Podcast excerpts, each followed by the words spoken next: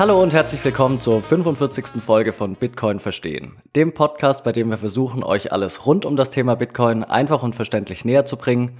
Mein Name ist Manuel und wie jeden Sonntag dabei ist wieder Jonas. Guten Morgen. Morgen.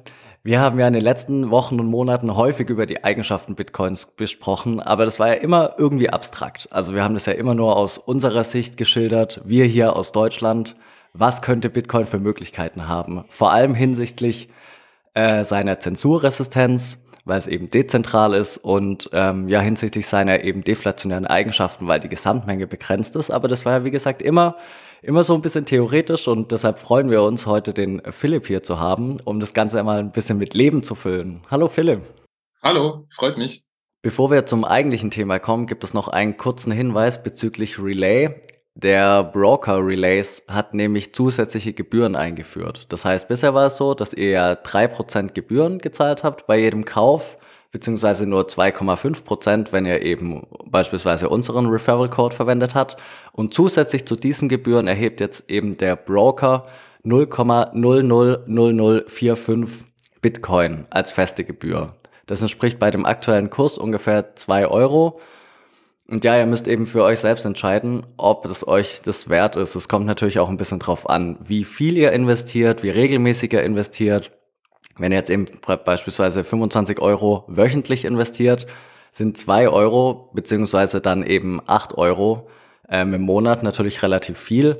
Wenn ihr jetzt aber einen relativ großen Betrag investieren solltet oder nur monatlich oder sogar nur einen Einmalkauf tätigt, dann fällt es natürlich ein bisschen weniger ins Gewicht, so eine absolute Gebühr von aktuell, wie gesagt, rund zwei Euro.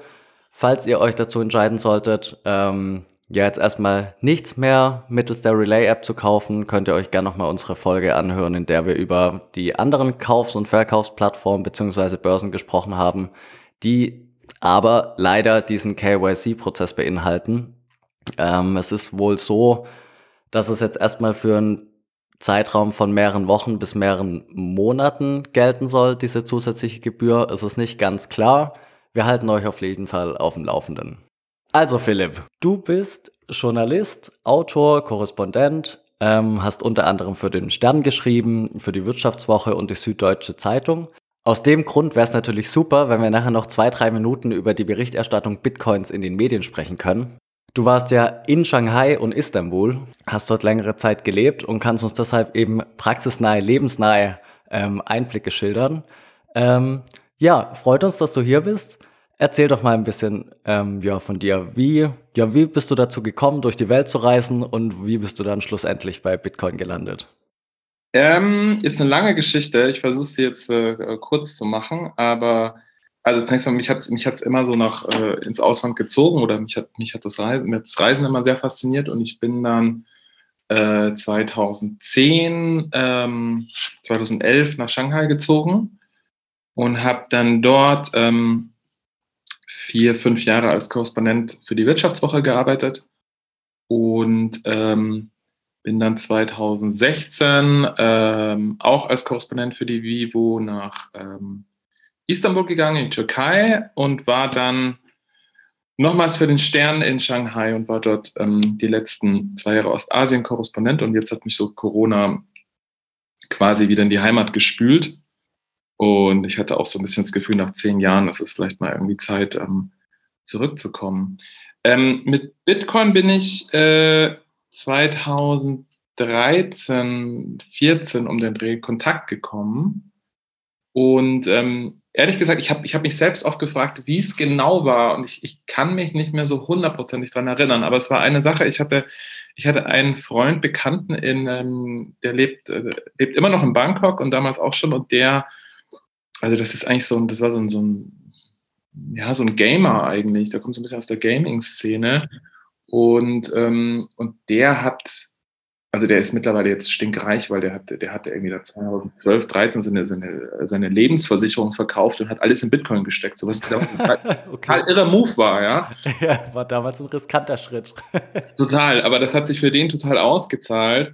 Und, und das war so ein Strang, dass der mir davon erzählt hatte. Und das, dann hatte ich das, ich fand das ein bisschen irre, aber, aber fand das aber auch interessant. Und dann war in China damals so ein bisschen Thema ähm, Kapitalverkehrskontrollen. Das heißt, dass man, ähm, also China hat sehr strikte Kontrollen, Kapital außer Landes zu bringen. Das liegt, ich glaube momentan, ich nagel mich nicht auf die Zahl fest, aber ich glaube, es sind immer noch 50.000 Dollar pro Jahr pro Person. Das mag jetzt so für so einen Mittelschichts- oder Abendchinesen wahnsinnig viel sein, aber es gibt halt auch immer mehr Superreiche in China und die, äh, sag mal, haben auch ein größeres Unbehagen gegen, gegen die Macht des Staates dort und die versuchen natürlich, sich so eine Art zweites Standbein aufzubauen. Viele gehen nach Kanada, Australien und so weiter und die wollen dort eben Immobilien kaufen und haben eben also das Bedürfnis, das Geld ähm, außer Landes zu bringen. Und dafür sind dann 50.000 Dollar natürlich sehr wenig. Und die haben damals, 2014, haben die, äh, gab das eine große Aufmerksamkeit für Bitcoin, weil es für die ein Vehikel war, ähm, die Kohle außer Landes zu bringen. Und ähm, ich glaube, das waren damals so die zwei Stränge, die mich so mit Bitcoin in Berührung gebracht haben. Und, ähm, und dann ist noch was anderes, das ist so ein bisschen so, so ein Soft-Fact, aber ich habe schon den Eindruck, dass wenn man äh, viel im Ausland ist und man viele Leute kennenlernt, die dann oft sehr ungewöhnliche Lebensentwürfe haben, zumindest für so, für so einen deutschen Mittelschichtsstandard. Ähm, das macht dann, also mich, also mich hat das so ein bisschen offener gemacht. Ich habe da mal so gesagt, so, hm, okay, man kann auch das machen, man kann auch das machen, so, ah, man kann auch so eine Lebensversicherung verkaufen und sie in, in eine, eine verrückte Kryptowährung stecken, so, ja. Also das heißt so, so ein bisschen, das hat so ein bisschen auch Horizonte geöffnet und so und dann, äh, dann glaube ich, das, das waren so die Stränge, die mich dann damals auch für, für Bitcoin äh, Interesse geweckt haben. Okay, und was würdest du jetzt sagen, was, weil du, es ist ja eben noch so, dass du dich jetzt immer noch damit beschäftigst. Ähm, erstens, äh, schreibst du eigentlich auch aktuell noch irgendwie Artikel darüber über Bitcoin oder ist das für dich komplett nur privat? Und was ist zweitens, ist der Punkt, ähm, was begeistert dich denn da immer noch daran an dem Thema? Weil das war ja bei dir von fast vor acht, neun Jahren dann schon und du bist ja trotzdem noch dabei geblieben. Total. Also ich habe dann, dann kam eben der 2017er Hype und äh, ich, ich war dem damals noch so recht skeptisch gegenüber. Ich habe, ich habe, äh, ich bin 42, also ich habe gerade noch so die Dotcom-Bubble 99 so miterlebt und dachte mir so, okay, das ist jetzt halt äh, eine Bubble und mache nicht denselben Fehler wie, wie 1999, nimm, nimm die Kohle raus und so weiter.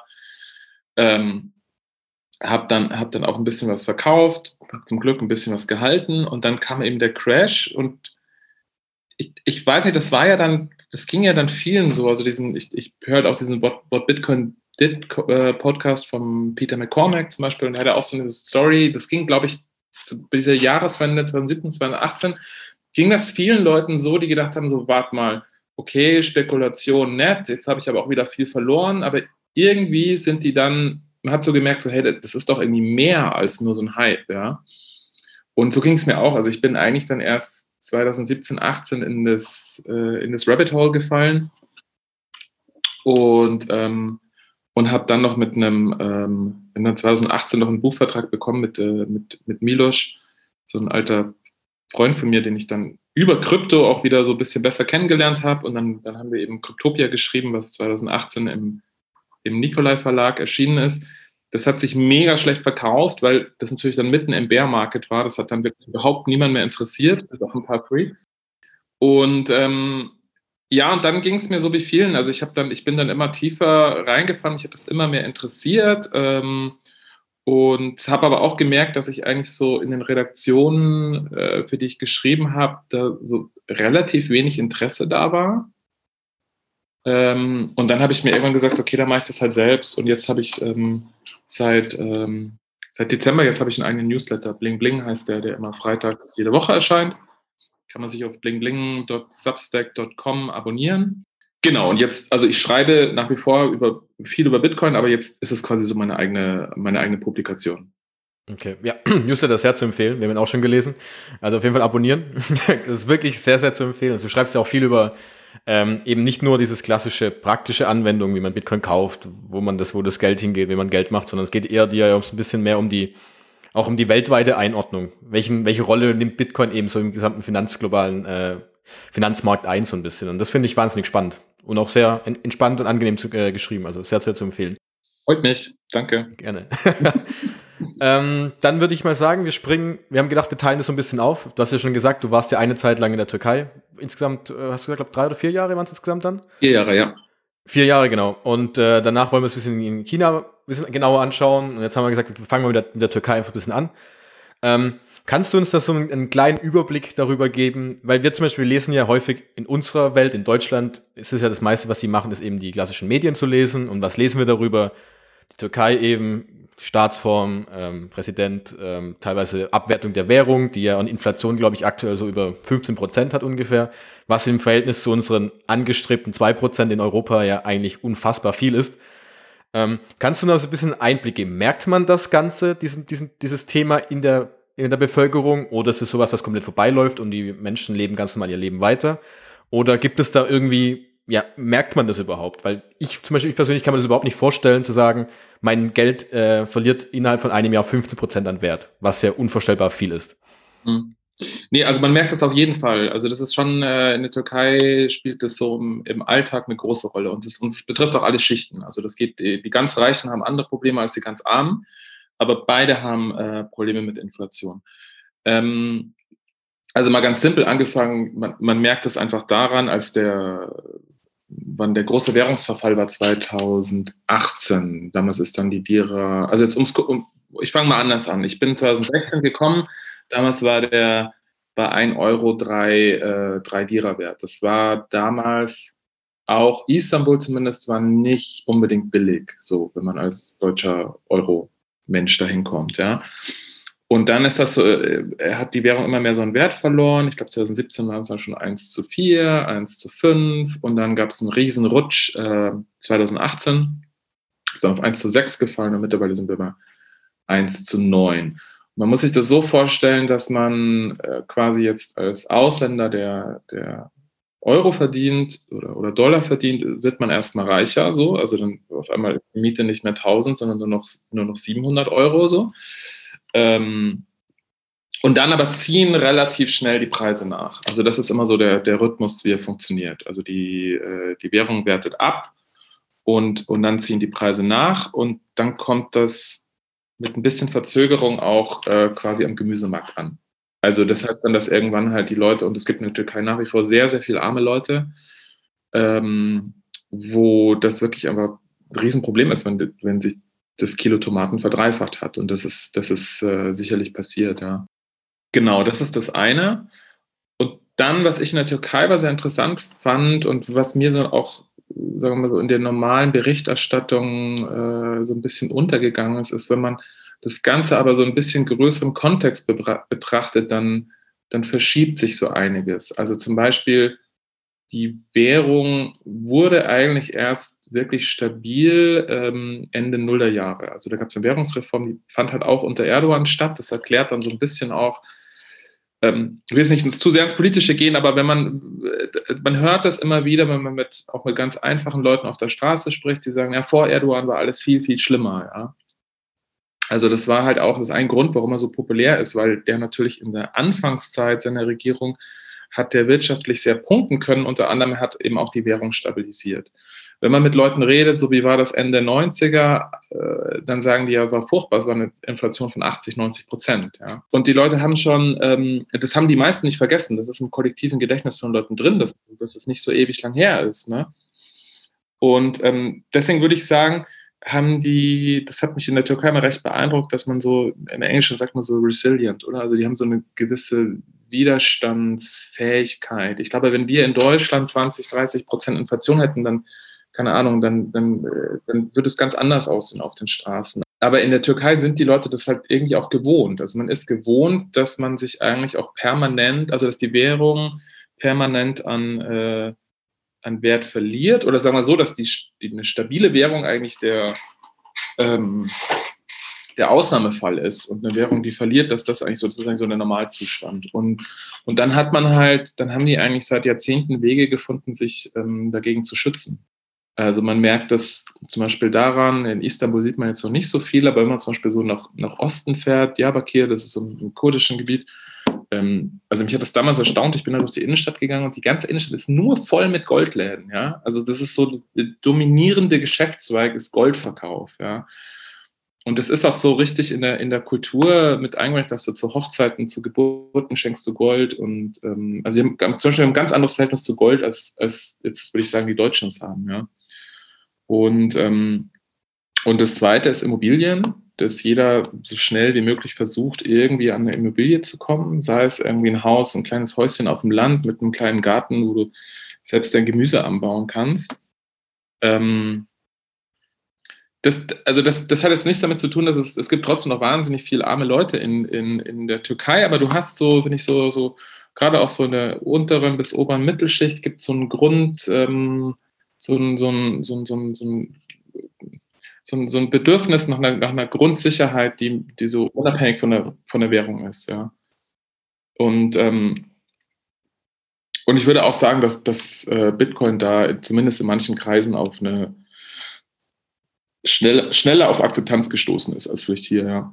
Das heißt, das Vertrauen in die Währung dort ist größer, als es mal war, aber trotzdem nicht groß genug, als dass sie sagen würden, wir machen jetzt gar nichts anderes. Ähm, eben weil du gesagt hast, dann werden eben Immobilien gekauft oder es wird Gold gekauft. Das heißt, es ist schon auf jeden Fall ein Bewusstsein vorhanden bei den Leuten dort, dass die Währung an sich eben an Wert verliert und dass man da was gegen machen muss. Vorausgesetzt, man hat eben noch genug übrig, um ja ein bisschen Vermögen aufzubauen. Ja, auf jeden Fall, ja. Also wie gesagt, die stabile Währung ist eigentlich so im kollektiven Bewusstsein der, der Ausnahmefall. Also der Normalfall ist, dass die Währung, dass das Geld an Wert verliert und man sich irgendwie dagegen schützen muss. Ja.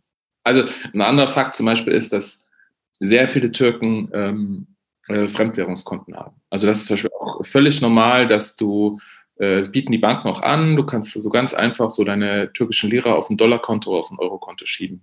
Und dann, ich weiß nicht, vielleicht äh, eure Frage zielt vielleicht auch so ein bisschen auf diese Statistik ab, die da mal äh, vor zwei, drei Jahren veröffentlicht wurde, von wegen, dass irgendwie äh, 23 Prozent oder 17 Prozent, ich weiß nicht mehr genau, aber das ist ein sehr hoher Prozentsatz ähm, der Türken äh, Bitcoin nutzt. Ähm, ich weiß nicht, diese Statistik war mal, war mal im Umlauf. Also ich, ich, ich glaube die ehrlich gesagt nicht. Ich glaube, da hat man, also das kommt mir viel zu hoch vor, ja. Also man muss dazu wissen, dass dann doch ähm, dass es auch einfach ein sehr großes Bildungsgefälle gibt in der Türkei. Das ist ein sehr, äh, sehr schichtenbasiertes Land auch. Und ich kann mir vorstellen, wenn man jetzt irgendwie in den Kreisen eine Umfrage macht, die irgendwie im Ausland studiert haben, die Englisch können und so weiter, also eher in den reichen Kreisen, da kann ich mir sehr gut vorstellen, dass die, die Quote irgendwie so bei 20 Prozent liegt. Ähm, aber ich glaube nicht, dass es landesweit ist. Also ich glaube nicht, dass irgendeine, äh, jetzt mal ganz platt gesagt, irgendeine Schafherde in Anatolien Bitcoins hat. So. Also so, so, so weit ist die Durchdringung sicherlich nicht. Aber was der, äh, der Bauer oder der, der Schafhirte hat, ist ein Bewusstsein dafür, dass man äh, früher oder später sein Erspartes in Gold oder in Land steckt. Also das, das gibt es auf jeden Fall, ja. Ja, würdest du auch sagen, gerade weil du gemeint hast, ähm, man ist sich bewusst, dass es dieses Problem gibt, wie sieht es, also kannst, kannst du Einblicke geben in die Richtung, wie ist denn die finanzielle Bildung in der Türkei? Ist es unterschiedlich zwischen Stadt, wo es eben reiche, höhere, ein bisschen eher gebildetere Schicht ist und Unterschied eben zum Land? Weil in Deutschland ist ja zum Beispiel das Thema, wir in der Schule lernen halt über Geld nichts. Also wir wissen nicht, was Geld bedeutet, wir wissen nicht, was Inflation ist, vielleicht noch ein bisschen, wenn du ein Studium hast, je nachdem, welches du gemacht hast. Hast du da irgendwie einen Einblick in die Türkei? Ist es da wirklich auch vorhanden dann? Also Schulbildung würde ich sagen, nee. Das, also das glaube ich, ich, ich kann es nicht genau sagen, aber ich würde jetzt auf Gefühl sagen, das ist eher, äh, das ist tendenziell eher unter deutschem Niveau. Ähm, aber was man hat, du hast, äh, also zum ersten Mal ist es ein sehr, sehr schichtenbasiertes Land, es ist sehr hierarchisch, du hast eine sehr, sehr reiche Oberschicht und du hast aber die Mittelschicht ist jetzt erodiert eigentlich in den letzten, letzten 20 Jahren und hast einfach sehr viele arme Leute. Ähm, aber was du halt zum Beispiel auch, also was du auch in den Ärmsten hast, und das, das geht einfach auch Generationen zurück, ist eben diese, ähm, dieser Gedanke immer, ähm, Gold zu kaufen. Also zum Beispiel äh, auch eine Frau, die jetzt aus, aus einem super konservativen Kreis kommt, die kriegt äh, sozusagen so eine, so, eine, sagt man, so, eine, so eine Mitgift in Form von Gold. Das ist dann auch eine Sicherheit für, äh, falls der Mann stirbt oder der Mann sich scheiden lässt und so, ja. Also es gibt so, das gibt so, das hast du so wirklich so in alle Schichten, äh, auch die, die ärmsten der armen Schichten, so haben dieses Bewusstsein, so, okay, es gibt halt so einen, äh, man, man braucht so einen wertbeständigen äh, Ding, so eine, so eine, so eine, so eine eiserne Reserve. So. Das, das würde ich sagen, so zieht sich wirklich durch alle Schichten. Es ist aber jetzt weniger so eine finanzielle Bildung, sondern es ist eher so, glaube ich, so eine, so eine ähm, Erfahrung, die die Leute über, über, ich würde sagen, Jahrhunderte gemacht haben, dass man, wie gesagt, so, so einen wertbeständigen Anker so braucht man, ja. Ja, da hat sich Gold ja ähm, im Endeffekt über die ganze Welt hinweg bisher als ähm, relativ stabiler Wertanker erwiesen. Ähm, aber es ist interessant zu wissen, dass da auf jeden Fall auch das Bewusstsein da ist, dass man was machen muss. Ähm, das wissen wir ja gar nicht. Wir kriegen das ja nur von außen mit, dass eben die Währung verfällt. Aber wie die Leute vor Ort damit umgehen, ja, da hat man eben keine Erfahrungswerte. Ähm, wie ist denn das? Es soll jetzt gar nicht abwertend sein gegenüber der Türkei, gar nicht. Ähm, ich war natürlich auch schon in der Türkei im Urlaub. Da war Internet überall verfügbar. Das war gar kein Problem. Ist das Internet dort flächendeckend verfügbar? Also auch ähm, auf dem Land, ähm, ganz weit draußen, auf dem letzten Dorf? Also gibt es dort? Ich würde schon sagen, also ich glaube, man merkt, ich, also ich kann, ich war es gibt bestimmt auch Ecken, wo kein Internet ist. Das ist ein riesengroßes Land, glaube ich, doppelt so groß wie Deutschland. Ähm, aber ähm, sagen wir so, und jetzt in urbanen Gebieten hast du schon das Gefühl, dass das Internet besser funktioniert als in Deutschland. So. das ist mir auch kein Vorzeigeland hier. ja, und was mir auch aufgefallen ist, du hast halt, das ist ja oft auch in so Schwellenländern so, du hast diese, diese Leapfrog, ähm, diese Technologie Leapfrog. Also was mir ja aufgefallen ist, zum Beispiel auch die, die Banking-Apps, wenn du ein türkisches Bankkonto hast, die Apps sind, die sind halt irgendwie äh, geiler und, und, und einfacher und digitaler. Also du kannst halt zum Beispiel auf meiner türkischen Banking-App, muss ich zwei, zweimal äh, irgendwie wischen und ich habe mein, ich hab mein Geld in Gold angelegt. Das geht halt, das geht halt ruckzuck. Also das bietet jede Banking-App bietet das an, sofort deine Kohle in Euro, Dollar, Gold, Aktien, festverzinsliche, das kannst du wirklich mit einem, einem Ding so machen, während ich da bei der äh, Commerzbank irgendwie wes wesentlich länger brauche. Ja. ja, hier ist es leider etwas komplizierter, das stimmt. Ja. ja. Genau, daran würde ich noch gerne eine Frage anstellen, jetzt nämlich, weil du ja gesagt hast, die Digitalisierung ist vorhanden und man hat das Thema, die äh, Währung ist nicht stabil, sie wird abgewertet die ganze Zeit. Das sind ja eigentlich genau diese Punkte, wo jetzt jeder, der sich mit Bitcoin beschäftigt, sagen würde, genau dafür ist Bitcoin geschaffen worden.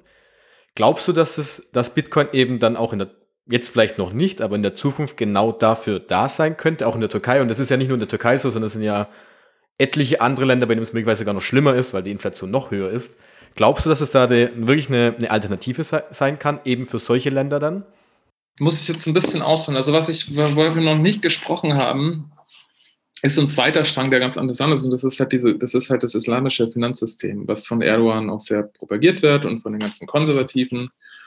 Und, ähm, und da spielt halt nach wie vor Gold eine sehr große Rolle. Und das ist auch gerade ganz spannend. Ich, ich raune jetzt gerade so ein bisschen, weil ich es nicht so hundertprozentig belegen kann, aber was man, was man so gerüchteweise hört, ist, dass, ähm, ähm, dass die türkische, also das ist kein Gerücht, das ist Fakt, dass die türkische Zentralbank seit Jahren sehr, sehr viel Gold kauft, ja.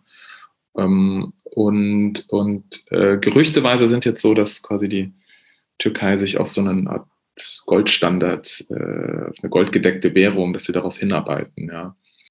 Ich, ich glaube auch, dass äh, in, in, äh, in Ländern wie der Türkei, aber auch im Iran und so weiter, das ist dann schon, glaube ich, noch Gold spielt dann eine wesentlich größere Rolle als Bitcoin. Das ist, mag dann Konservativismus sein oder äh, zu wenig Kenntnis oder zu wenig Vertrauen. Ich weiß es nicht genau, aber ich, ich würde, ich, ich, ich wäre da, sehr, wär da sehr vorsichtig, Gold abzuschreiben. Ich glaube, für solche Länder, für solche Menschen ist da Gold immer noch so, ähm, spielt da eine größere Rolle als Bitcoin.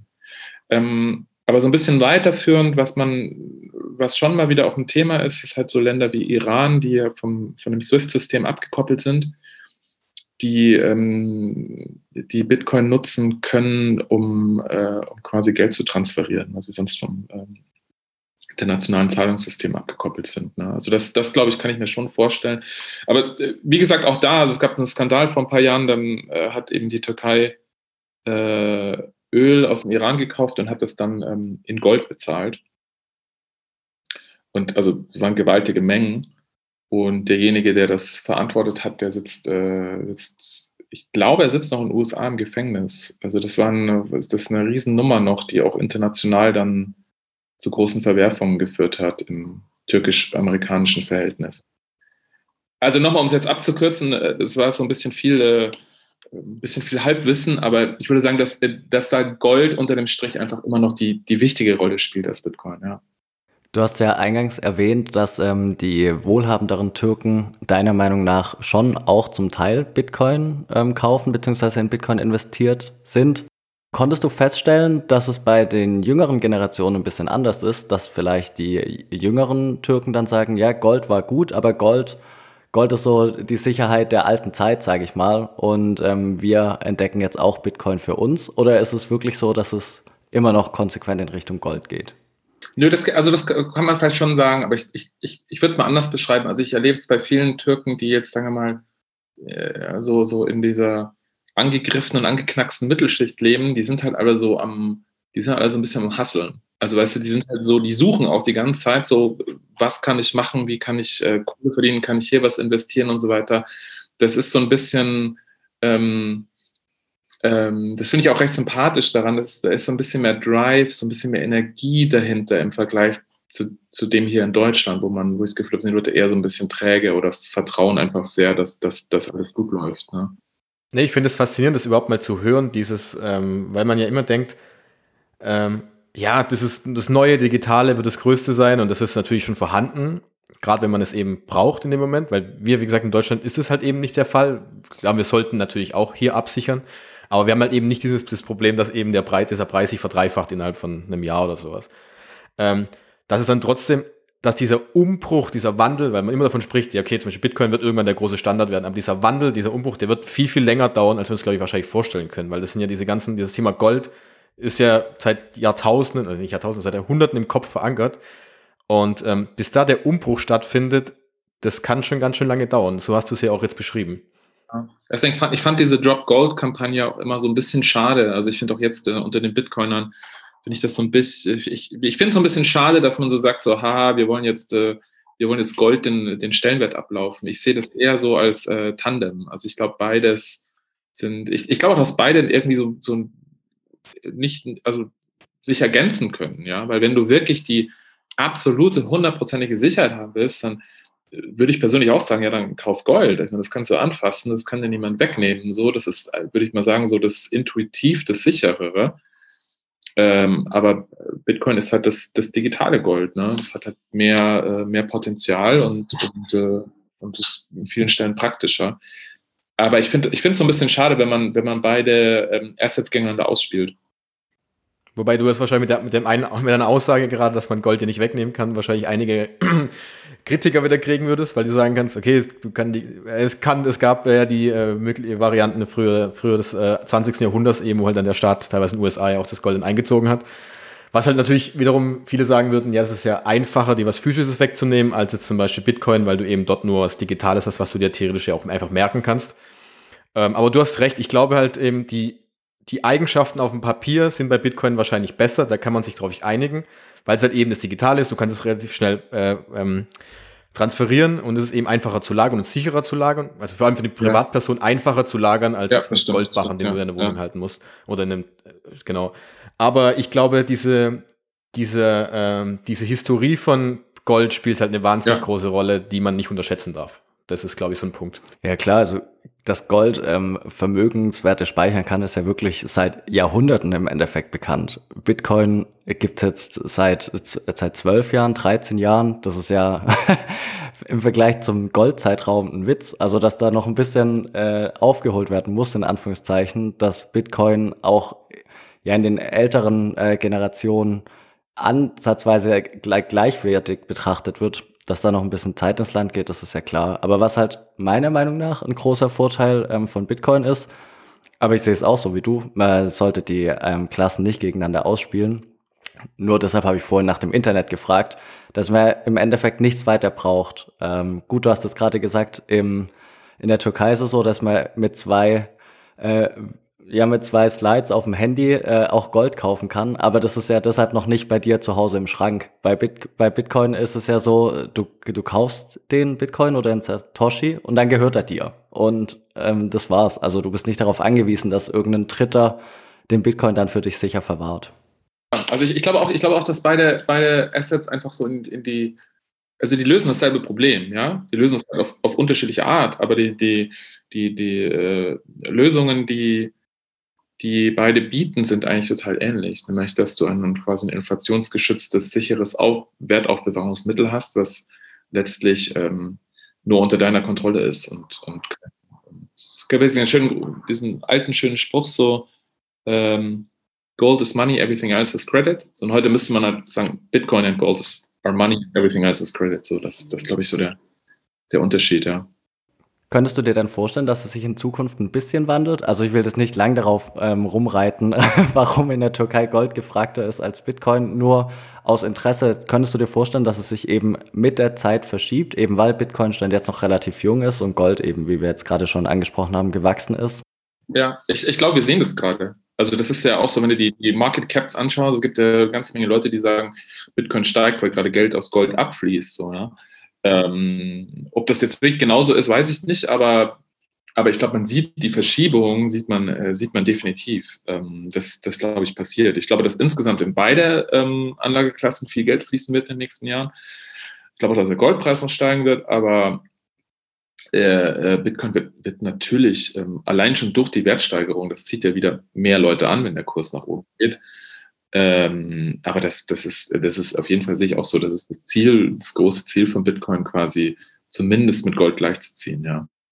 Gut, dann würde ich sagen, wir fassen vielleicht mal ganz kurz die Türkei zusammen, dass wir das einmal den Block abschließen, glaube ich, weil da würde ich mal sagen, oder? Oder mal hast du noch Frage dazu, zu dem Thema? Nö, du kannst gerne abschließen, wenn du möchtest. Weil dann würde ich sagen, das fand ich wirklich sehr interessant zu sehen, eben jetzt mal diesen Bericht so ein bisschen aus dieser, aus einem Land, das eben halt durch diese abwertende Währung, die wir eben halt nicht so in der, in dieser Höhe kennen, und das ist ja nicht automatisch bedeutet, dass man dann, wie ja viele immer behaupten, dass Bitcoin da automatisch dann der große Heilsbringer ist. Nicht automatisch, weil das ja auch in der Gesellschaft ein Wandel ist. Dann ist die Strukturen, wie du ja auch gesagt hast, wahrscheinlich umso weiter die, Gener die älteren Generationen, ich nenne es jetzt mal, auswachsen aus dem ganzen Thema, ähm, wird sich vielleicht das auch wieder ändern, aber es ist nicht automatisch so, dass Bitcoin da jetzt sofort da ist. Und ich ähm, glaube, das kann man da ein bisschen mal mitnehmen. Und das ist, glaube ich, ein ganz interessanter Gedanke, den man sich auch mal ja, im Kopf behalten muss, dass es nicht automatisch ist, bloß weil Bitcoin gute Eigenschaften hat, werden es die Menschen auch benutzen.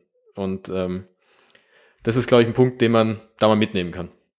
Alles klar, sehr schön. Dann würde ich sagen, jo, schauen wir uns doch mal an, ähm, wie die Menschen so in China leben. Aus unserer Sicht ist es ja so, ähm, naja, dass für den einfachen Bürger dort zwei ungünstige Umstände zusammentreffen. Nämlich einmal eine sehr ähm, hochtechnologische Nation oder eine sehr äh, hochtechnologische Regierung in Kombination mit eben auch autoritären Eigenschaften.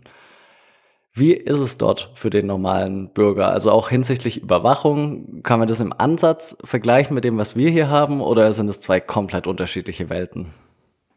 Ich würde schon sagen, dass es komplett unterschiedliche Welten sind. Und ich hatte auch, also ich, wie gesagt, ich bin ja, ich habe von 2011 bis 2016 dort gelebt und kam dann im November 2019 wieder und war ehrlich gesagt auch geschockt, wie stark sich das verändert hat. Also ich habe quasi im selben Viertel in Shanghai gelebt. Das ist, man muss jetzt auch dazu sagen, also okay, ich fange mal an. Also man kann immer noch als, äh, man kann als Expert sehr, sehr gut in China leben. Du kannst äh, es ist immer noch ein sehr internationales Umfeld, zumindest in Shanghai oder Peking. Äh, das Essen ist absolut großartig und man merkt so im Alltag erstmal nichts von der Überwachung. Die Leute verdienen auch alle sehr viel Geld, gerade die deutschen Firmen verdienen sehr viel Geld. Plus, ähm, man, glaube ich, darf sich auch nicht so vorstellen, dass da 1,3 Milliarden äh, geknechtet werden, sondern äh, wenn man, gerade wenn man mit Chinesen redet, die so 40, 50 sind, also ab dem Alter aufwärts, wenn du die über ihre Kindheit fragst, dann erzählt dir eigentlich fast jeder noch Geschichten von Hunger, also von, von richtigen Hungerleiden. Und, und diese Aufstiegserfahrung von, von bitterer Armut äh, in zumindest eine Mittelschicht oder selbst auch, selbst auch einfache Wanderarbeiter, selbst denen geht es materiell sehr, sehr viel besser. Ja? Also du findest in, in, China fast niemanden, der sich ähm, materiell über sein Leben beschwert. Ähm, über Thema Uiguren und Tibeter. Äh, ich arbeite gerade ein Buch über die, über die Uiguren und die Menschenrechtsverletzungen in Xinjiang. Also das ist äh, schon einfach grauenhaft. Das finde ich, darf man auch nicht vergessen, wenn man über China redet. Ich will das jetzt, will das jetzt irgendwie überhaupt nichts beschönigen oder sowas. Also das ist äh, schon, schon massiv furchtbar, was dort passiert. Und da zeigt sich auch, finde ich, so die, die wahre oder ja, vielleicht die wahre Seite des Regimes aber das ist jetzt, glaube ich, nicht so Thema, Thema der Sendung. Und wenn man, wenn man mit den, den normalen Chinesen, den Han-Chinesen in Peking, Shanghai, Guangzhou redet, dann werden die dir äh, zu 90 Prozent sagen, dass alles sehr, sehr, sehr, sehr wunderbar ist. Ja. und ähm, man, man hat, glaube ich, den Menschen auch aberzogen, politisch zu denken. Das heißt, äh, kaum jemand stört sich an der Überwachung äh, oder an, an fehlendem Datenschutz oder solchen Sachen. Und dann, glaube ich, muss man, das habe ich jetzt auch im eigenen, eigenen Haut erfahren, muss man sagen, dass halt dann doch, wann immer was praktisch ist, äh, nehmen es halt einfach die meisten Leute gerne in Kauf. Also ich, ich, als ich 2000, Ende 2015 aus China weg bin, konnte man, glaube ich, gab es so die erste Alipay-Funktion, äh, wo du schon mit dem Handy bezahlen konntest. Da ging es so langsam los, ja.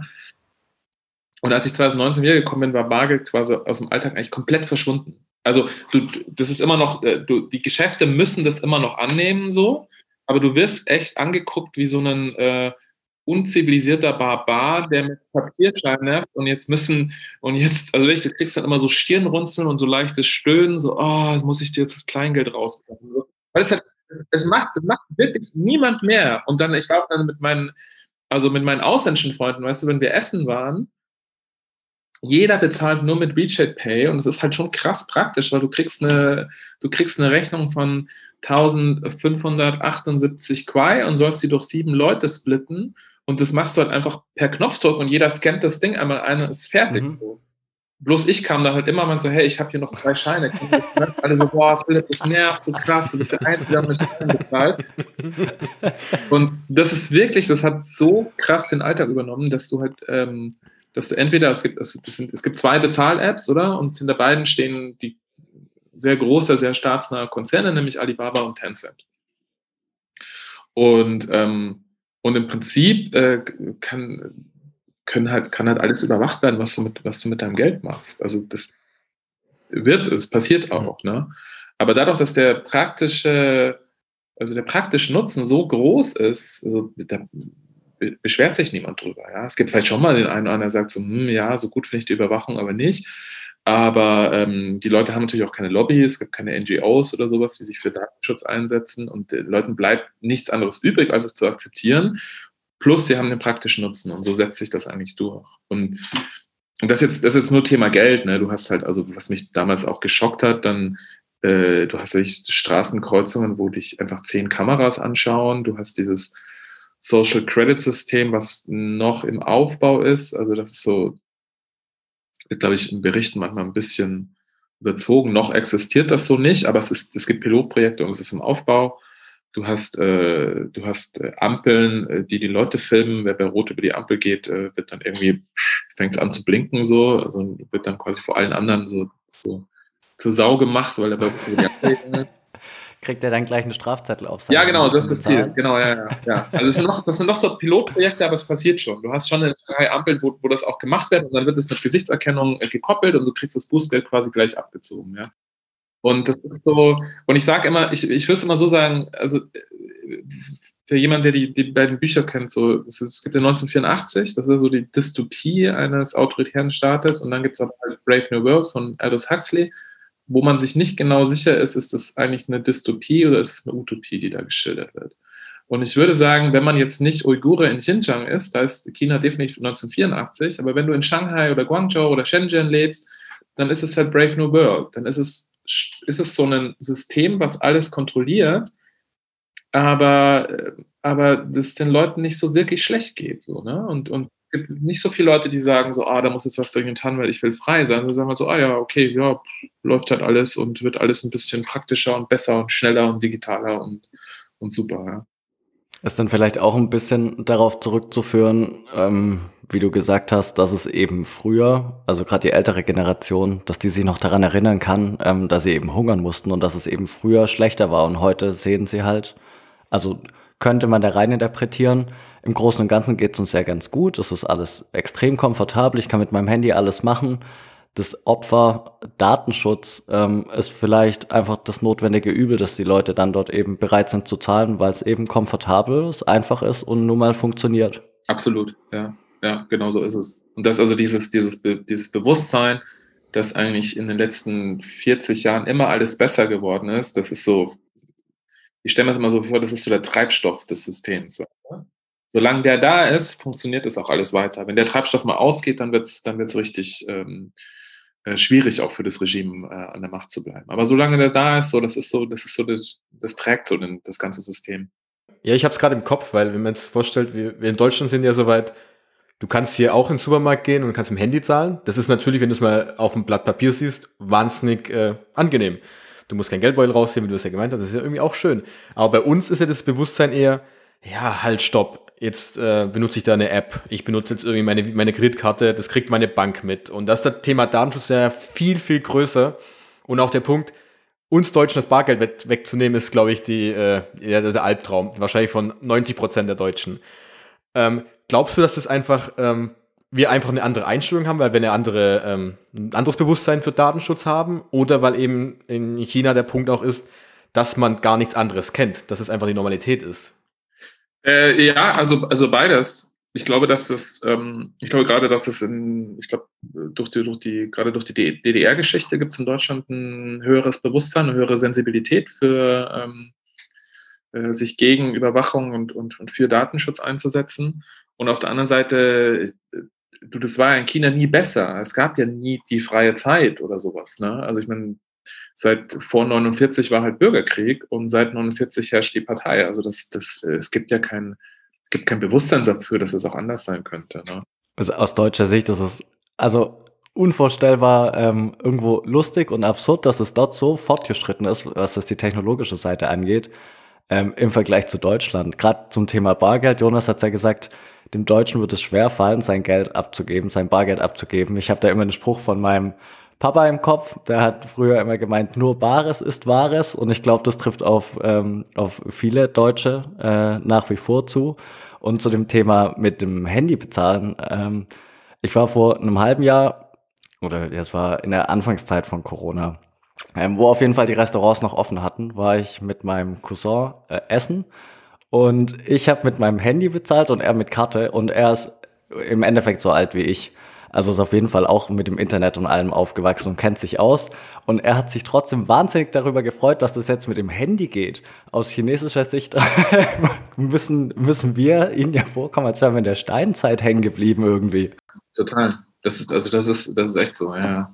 Und, und dann das andere, glaube ich, was halt äh, jetzt ein bisschen technischer wird, aber ich glaube, China wird auf jeden Fall äh, das erste Land sein, die halt eine ähm, Central Bank äh, Digital Currency äh, ausgeben werden. Ne? Also das ist, das ist, äh, die sind am weitesten fortgeschritten, was die Planung angeht, und die haben vor allem auch einfach die Mittel, ähm, das flächenweit durchzusetzen. Also ich glaube, das, das wird so der nächste, wird so der nächste Schritt werden. Und China werden definitiv die ersten sein. Okay. Und äh, was glaubst du, warum man das durchsetzt, diese Zentralbankwährung, die digitale? Und da anschließend, wie ist es denn gerade jetzt schon, wenn ich jetzt als, ähm, du hast ja gesagt, es gibt ja in China viele ähm, Menschen, die auch viel Geld haben wie sieht es da mit dem Vermögen dann aus? Ist es nicht auch so eine digitale Zentralbankwährung auch eine Möglichkeit, eben dann noch weiter einschreiten zu können, indem man halt eben noch mehr überwacht, wer was welches Vermögen hat, wo das hingeht, was damit passiert und ähm, um das Ganze vielleicht auch zu blockieren dann, wenn ich es abgeben möchte in irgendeine Richtung? Ja, also ich glaube, ich glaube aus staatlicher Sicht gibt es halt ähm, gibt's zwei große Vorteile, nämlich dass du äh, die wirtschaftliche Entwicklung besser feinsteuern kannst. Also du kannst ja dann zum Beispiel, also wir, wir haben ja heute so ein bisschen das Problem, dass man, also es wird, ähm, äh, die, die Zinsen werden gesenkt oder es werden sehr viel Geld ausgegeben in der Hoffnung, die Wirtschaft zu stimulieren. Ne? Und, und dann haben wir das Problem aber, dass das anscheinend nie bei der Realwirtschaft ankommt. Also deswegen blähen sich die Bilanzen der Zentralbanken so auf. Äh, man will immer, dass das irgendwann sozusagen das Geld irgendwie durchschießt und dann quasi das Wirtschaftswachstum in Gang kommt. Das, das passiert aber nicht so. Es bleibt halt irgendwie an den Finanzmärkten und, und an anderen Stellen hängen.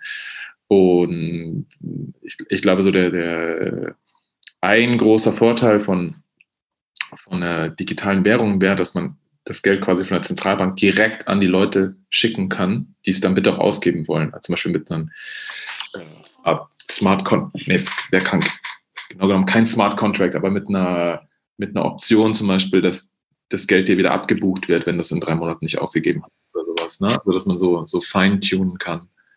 Ähm, und das andere ist natürlich sicherlich, dass du, ähm, dass du Schwarzgeld, Schwarzgeldzahlungen quasi komplett eliminierst, oder?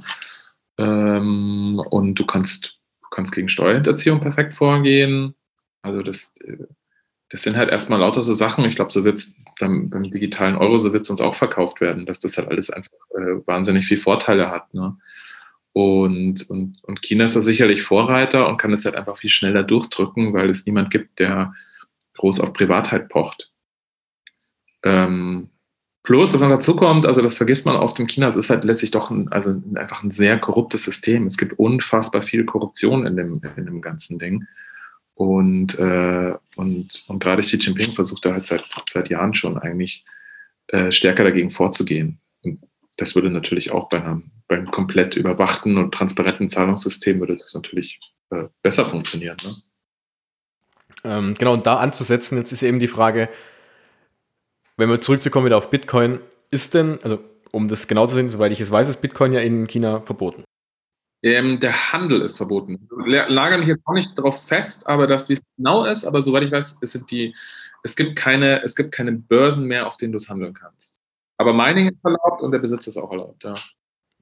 Genau, das ist ja der Punkt, weil du angesprochen hast, eben das Thema, ähm, ich möchte, bei Bitcoin ist ja der Punkt auch, äh, ich möchte eben das Ganze so zensurresistent haben, dass ich eben das von dem aktuellen traditionellen Finanzmarkt wegziehen kann. Und ich habe es wirklich bei mir, was natürlich in diesem Punkt Überwachung des Staates, Überwachung des Vermögens, auch Einfrieren Vermögen, je nachdem, was du halt machst, ähm, wäre das natürlich die perfekte Variante. Und ähm, hast du denn damals deiner Zeit äh, da Erfahrung gemacht, dass du äh, irgendwie gesehen hast, dass die Menschen da dann auch Bitcoin halten, eben um genau diese Punkte anzugehen?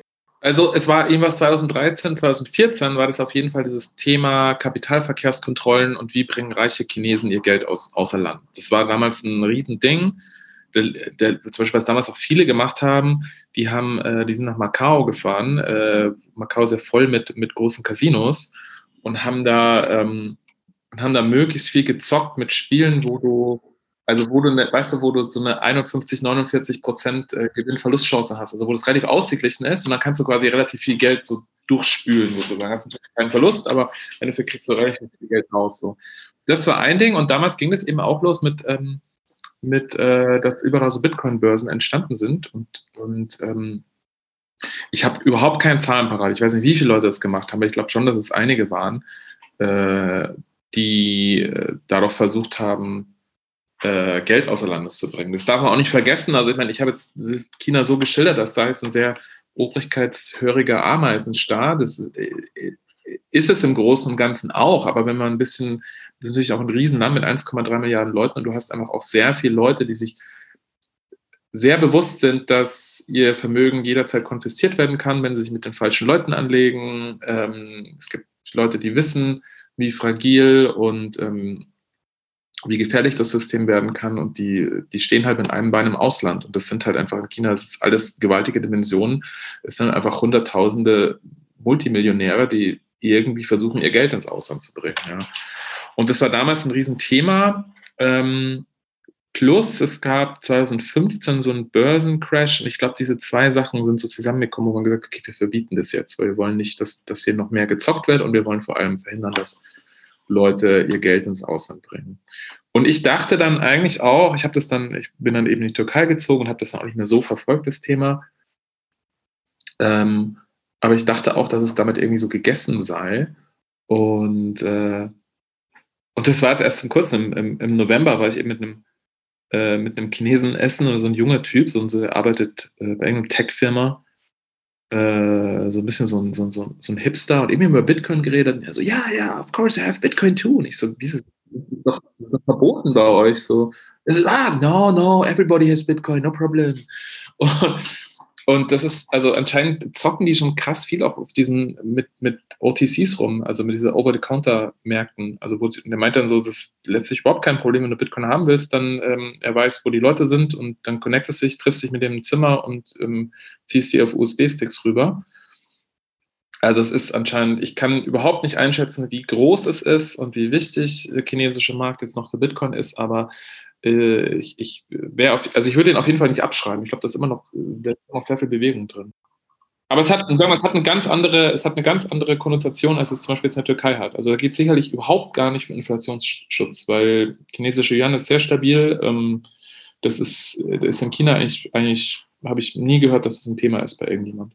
Ja, ich finde es halt, das Interessante dabei ist ja eigentlich, dass, also erstens der Punkt, dass man ja sagt, okay, hey, wenn die Regierung das nicht mehr möchte, Bitcoin, Dann wird das Ding verboten einfach komplett, dann ist es durch. Aber wie du erst schilderst, es gibt, es wird immer Wege geben, um Bitcoin dann irgendwie zu bekommen, ob das jetzt dann im, in Anführungszeichen offline ist, indem man sich wirklich direkt trifft. Und ähm, das ist ja der eine Punkt. Und der andere Punkt ist ja, was, was wer viele so ein bisschen ähm, vernachlässigen, ist ja, dass die Mehrheit der Miner immer noch in China sitzen eigentlich. Das ist ja auch so ein Punkt, die ja, das anscheinend ja von der Regierung auch, ähm, ja, entweder wird es geguldet, geguldet oder sie können es einfach nichts dagegen tun. Das ist ja auch so der große Punkt. Hat natürlich auch damit zu tun, dass halt in, in China Energie so stark ähm, subventioniert wird und, und sich für, für die Leute dort lohnt, ja. Aber es gibt auf jeden Fall auch einfach ein, das merke ich schon mal gerade bei so jungen tech-versierten Chinesen, die haben halt, ähm, also die, die suchen halt auch die ganze Zeit nach, nach Möglichkeiten, Geld zu verdienen. Also das, das, ist, das ist schon auch so ein, da ist auch so ein bisschen so mehr, mehr Energie, mehr, mehr, mehr Innovation dahinter, irgendwie nach Lücken ständig zu suchen. Also das, das passiert, schon, passiert schon ständig. Weißt du, ob es Bestrebungen gibt, seitens der Regierung in Bitcoin zu investieren? Also egal, ob das jetzt in Form von Mining ist oder dass die einfach so in Bitcoin kaufen wollen oder stehen die im Endeffekt hinter ihrer digitalen Zentralbankwährung und möchten Bitcoin eben so weit wie möglich raushalten? Ich kann, da kann ich echt nur spekulieren, ich weiß nicht. Also ich glaube, dass prinzipiell die Kommunistische Partei Chinas nichts mag, was sie nicht kontrollieren kann. Und ich glaube, dass sie deswegen so ideologisch erstmal so mit Bitcoin äh, nichts zu tun haben werden. Also ich glaube, China wäre das letzte Land, das irgendwie äh, einen Bitcoin-Standard einführen würde. Ähm, ich kann mir aber gleichzeitig vorstellen, dass sie das so als, äh, als, als Waffe im neuen Kalten Krieg in irgendeiner Weise benutzen werden. Also das, das, das glaube ich schon, das tun sie vielleicht auch schon. Also ich glaube schon, dass Leute in der Partei sind, die sich ein bisschen mit Bitcoin auskennen und die wissen, welche Macht das bedeutet, dass man so viele Miner in, in, in China hat. Ähm, und es, ich kann mir auch gut vorstellen, dass es, dass es, äh, dass die chinesische Regierung oder der Geheimdienst oder sowas Bitcoins besitzt. Also warum nicht? Tun wahrscheinlich viele. Ähm, ja, aber ich glaube, es sind, wie gesagt, sind auch, ich kann mir eher vorstellen, dass die USA sich aus, ähm, dass sie in der USA, sagen wir mal, äh, liberale, libertäre Kräfte durchsetzen und man irgendwann sagt so, hey, äh, wir gehen jetzt den nächsten Schritt und wir gehen zurück zu einem Goldstandard oder wir, wir führen halt eben den, den digitalen Goldstandard einen Bitcoin-Standard ein. Das kann ich, mir, kann ich mir theoretisch vorstellen, dass es in den nächsten 20 Jahren in den USA passiert. Ich kann mir nicht vorstellen, dass es in China passiert. Wobei, da finde ich dann der interessante Gedanke wieder, der ja der Punkt ist, wenn die USA beginnt als Weltmacht, dann muss ja China irgendwie mitziehen, oder? Ja, also ich meine, es hat auf jeden Fall, auf jeden Fall Auswirkungen. Ne? Das ist ja dieser klassische Stein, der Stein, der dann ins Rollen kommt, weil um, wenn jemand anderes anfängt und die sind dabei und das Ding wird weiter ansteigen und ich bin eben nicht dabei und ich steige immer später ein, das ist ja nicht nur bei Pri Privatpersonen der Fall, das ist bei Unternehmen der Fall und bei Staaten halt eben noch das Ganze noch eine Nummer viel, viel größer, weil da einfach noch mehr Geld dahinter steckt. Und ähm, es finde ich, glaube ich, ist nicht wahnsinnig spannend, wie das Ganze dann die nächsten Jahre sich entwickeln wird. Wenn halt wirklich man, es muss ja nicht die USA sein erstmal, aber wenn irgendein Staat mal anfängt zu sagen, okay, wir haben jetzt mal einen Teil unserer Reserven in Bitcoin angelegt. Ja, ja, auf jeden Fall. Also das, das ist ja auch so ein bisschen, oder? Das sind ja auch so ein bisschen Prophezeiungen, dass dann, so der, äh, im dritten Zyklus dann fangen, fangen die Staaten an. Wenn wir vierten, also das jetzt in vier Jahren quasi, dann wird es. das hast du jetzt vorausgesagt. Ja. Wir werden nicht in vier Jahren noch darüber sprechen. Genau. Ähm, dann fand ich es auch wirklich interessant, diese, diese Kombination zwischen der Türkei zu sehen, eben wo das halt ist, der Punkt ist, wie du gesagt hast, ja, dass die Ab Abwertung der Währung. Und bei China ist es ja eben nicht der Fall, das hat eben einen anderen Punkt. Aber auch da sieht man wiederum, auch da ist nicht automatisch Bitcoin wieder der große, äh, gleich der größte Treiber eigentlich. Aber wie du gesagt hast, auch die Menschen, selbst wenn sie nur so einer starken Regierung leben, auch die haben das, dieses Unterbewusstsein zu sagen, ich muss mein Geld irgendwie nach außen bringen und zu sichern. In welcher Form auch immer. Das heißt also, Bitcoin wäre eine Möglichkeit, weil es eben die Eigenschaften besitzt und natürlich trotzdem, obwohl es verboten ist, wird es eine Möglichkeit. Aber es ist nicht automatisch jetzt schon, obwohl es da ist, schon wieder direkt, direkt da und es ist schon wieder, jeder benutzt es automatisch dann. Ich glaube, so können wir es mal ein bisschen zusammenfassen, ja, denke ja. ich. Ja, gut zusammengefasst, kann ich das sagen, ja. Okay, gut. Dann würde ich sagen, zum Abschluss dieser Episode sprechen wir noch ein bisschen über ein anderes Thema, denn du bist ja Journalist, schreibst selbst über Bitcoin und wir hatten in der Folge Nummer 31 war das, glaube ich, schon mit Friedemann Brenners darüber gesprochen, wie den Bitcoin zu den Medien dargestellt wird. Und meistens trifft man dann ja irgendwie auf diese, diese Einordnung dieser Mainstream-Medien, die ja Bitcoin meistens irgendwie falsch darstellen.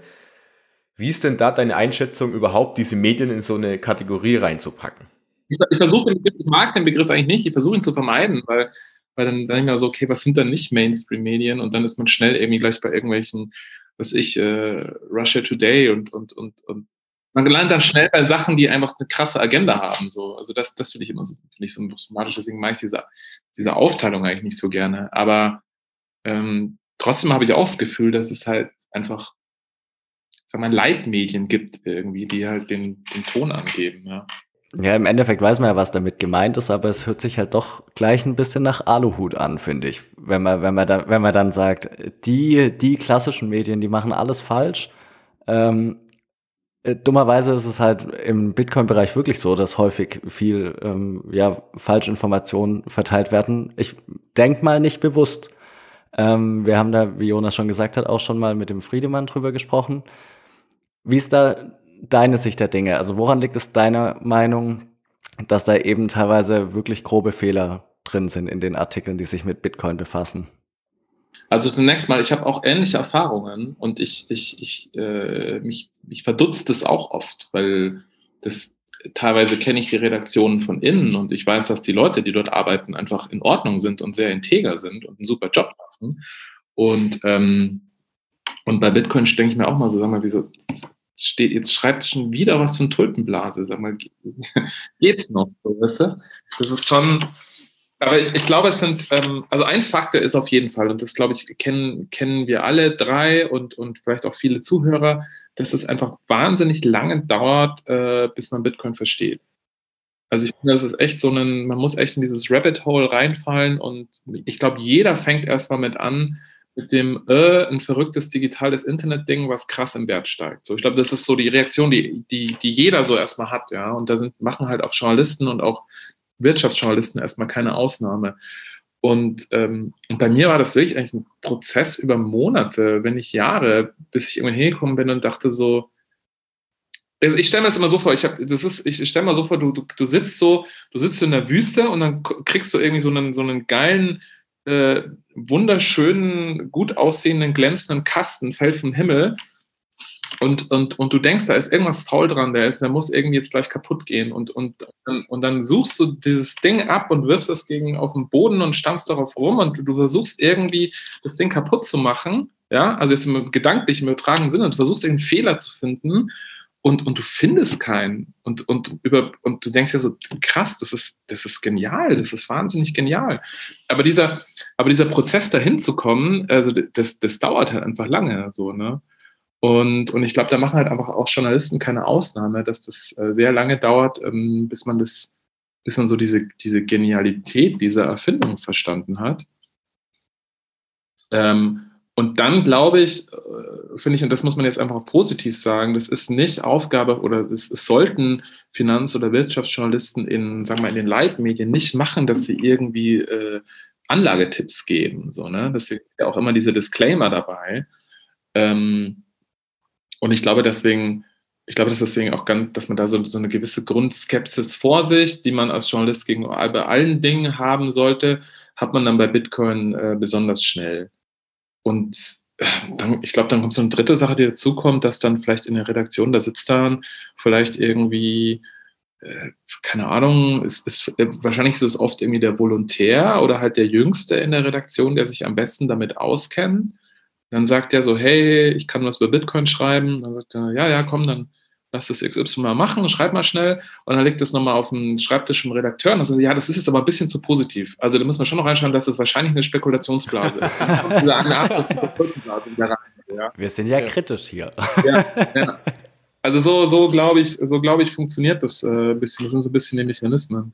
Ja, ja ich finde das eigentlich auch gar nicht so schlimm, wenn man da so ein das Berichterstattung ist ja irgendwie auch alles in Ordnung. Wenn man das kritisch betrachtet, finde ich ja super. Und das ist ja auch die Idee dahinter. Und das versuchen wir ja hier auch so ein bisschen, nicht alles immer positiv zu sehen. Aber ich denke mir dann, was mich am meisten immer aufregt, ist dieser Punkt zwischen Meinungs-, also zwischen irgendwie das Ganze zu bewerten und objektiv die Fakten zu bringen, ist ja nochmal ein großer Unterschied. Und ich denke mir dann immer, okay, jetzt du als Journalist, du kriegst jetzt zum Beispiel ja ein Thema, dass du dich vielleicht, du kennst dich zwar ein bisschen damit aus, aber noch nicht hundertprozentig. Ist nicht da einfach der Punkt zu sagen, okay, ich suche mir jemanden, der sich damit auskennt und den frage ich jetzt einfach mal, wenn ich selber keine Ahnung davon habe? Ja, das sollte man mehr machen, das stimmt schon. Das ist halt, ähm, wie macht man das? Also wenn, wenn ich jetzt als Journalist schreibe, ich würde dann, wen würde ich jetzt da anrufen? Vielleicht jemand wie Andreas Antonopoulos oder sowas. Also, ich sage, okay, das ist jemand, der ist integer, der ist, äh, äh, der ist schlau, der ist ein Experte auf dem Gebiet, der kann mir dazu was sagen, ja.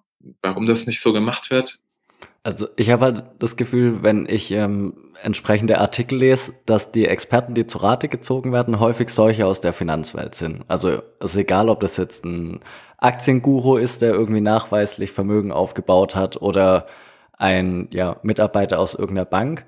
Und der Gedanke ist ja auch naheliegend, wenn man sich da null mit befasst hat. Ähm, Bitcoin scheint irgendwie eine digitale Währung zu sein. Währung ist irgendwo Geld, was hat mit Geld zu tun? Eine Bank. Dann ist ja klar, dass das irgendwie so der erste Schritt ist und der erste Ansprechpartner.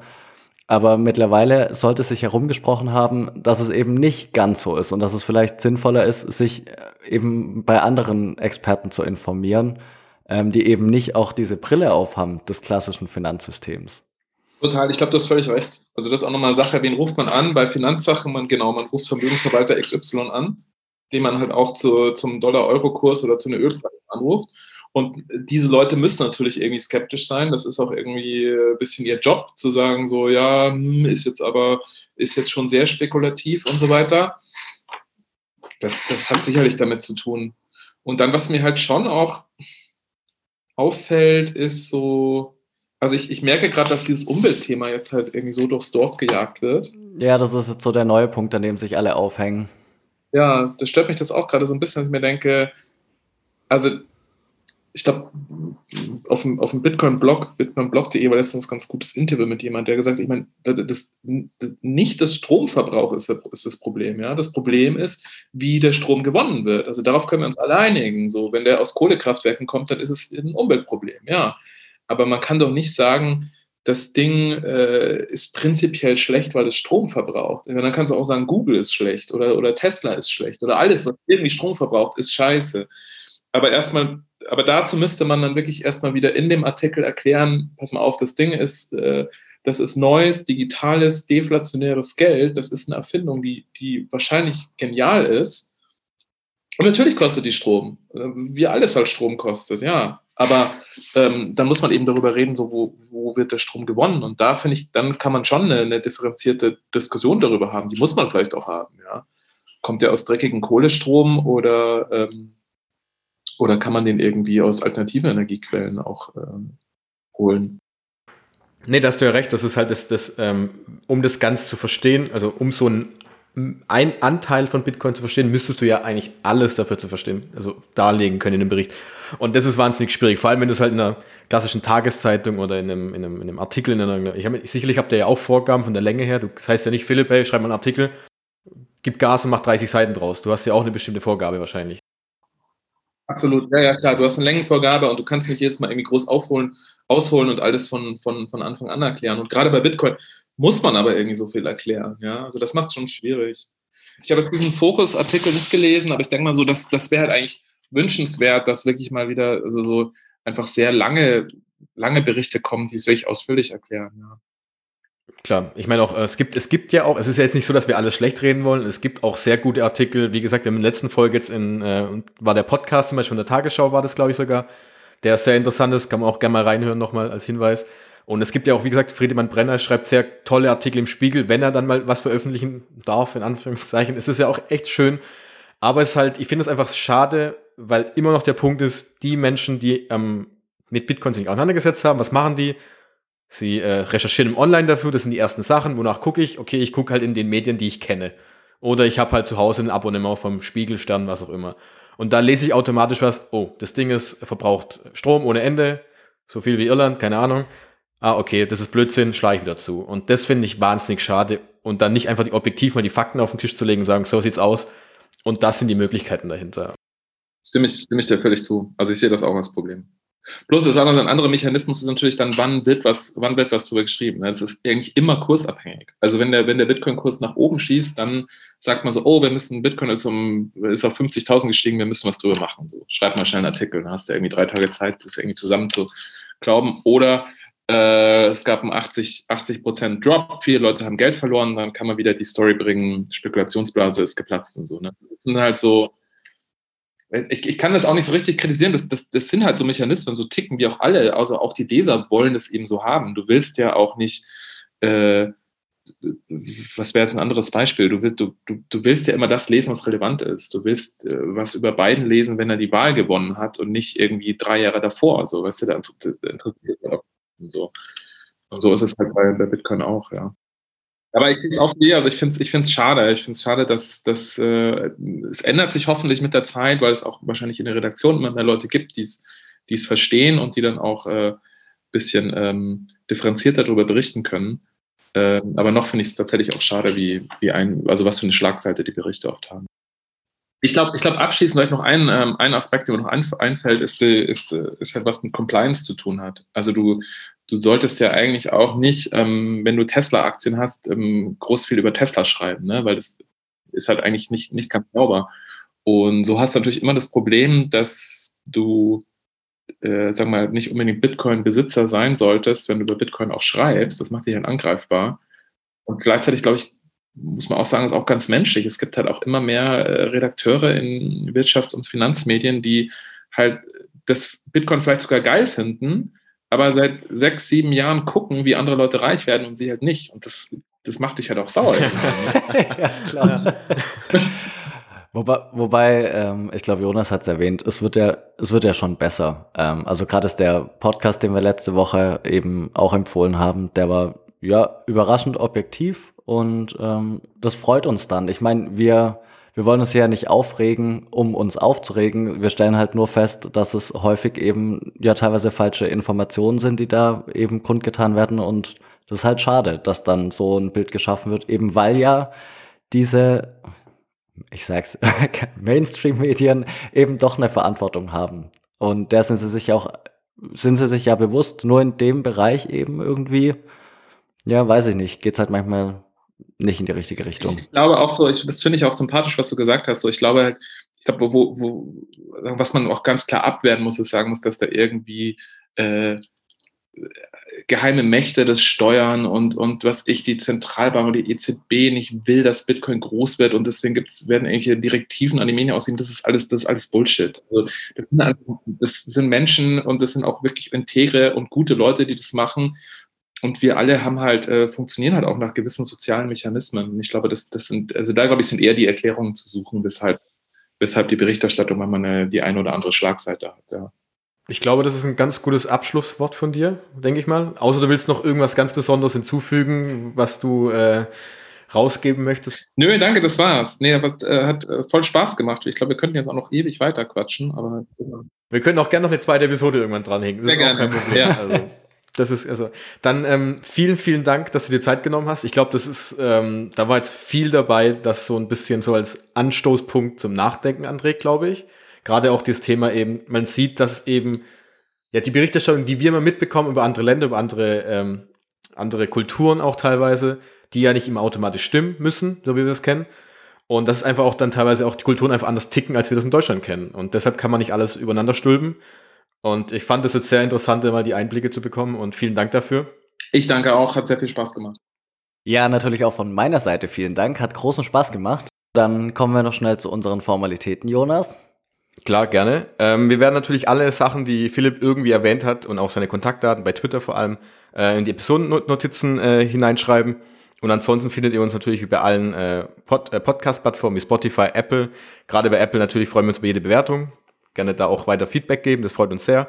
Und ansonsten, wenn ihr Fragen, irgendwelche Anregungen habt, gerne bei Twitter folgen und, und dann eine Nachricht schreiben oder über unsere äh, Webseite bitcoinverstehen.info. Da findet ihr auch eine Kontaktdaten, unsere E-Mail-Adresse. Da könnt ihr uns gerne Nachrichten schicken und auch irgendwie Fragen zu unseren Episoden zusenden.